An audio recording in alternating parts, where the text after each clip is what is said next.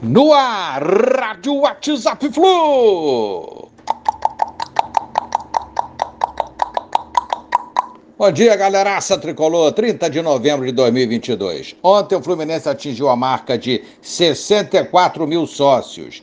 Marca superior à meta da diretoria para 2022, que era de 50 mil sócios.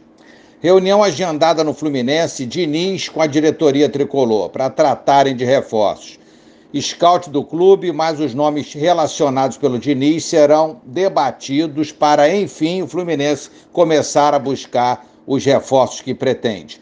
Copa do Mundo rolando, mercado quase parado, alguns poucos times se mexendo, ou pelo menos tentando se mexer, mas poucos, nessas férias dos jogadores.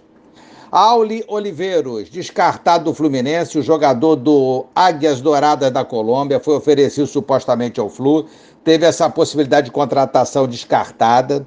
É, o jogador é meia, 21 anos, foi oferecido também ao Fortaleza e Vasco. Fortaleza parece que aprovou essa contratação, já o Vasco não.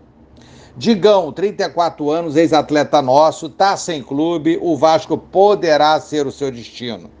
Gabriel Suazo, lateral esquerdo de saída do Colo-Colo do Chile, deve ir para a Europa, é desejo do jogador jogar na Europa. Grêmio, Fortaleza, Botafogo e Fluminense teriam demonstrado interesse na contratação desse jogador. Caio Vinícius, retornando do Goiás, ficará no Flu? Será? Fluminense pensa em contratar algum volante? Caio Vinícius voltando aí, será que Diniz irá avaliá-lo? Vamos aguardar. Biel, Grêmio até agora nada é, para ficar com o nosso jogador. E sendo assim, se nada ocorrer, se representará normalmente no dia 2 de janeiro, juntamente com o elenco do Fluminense. Mercado, amigos, como falei, quase parado.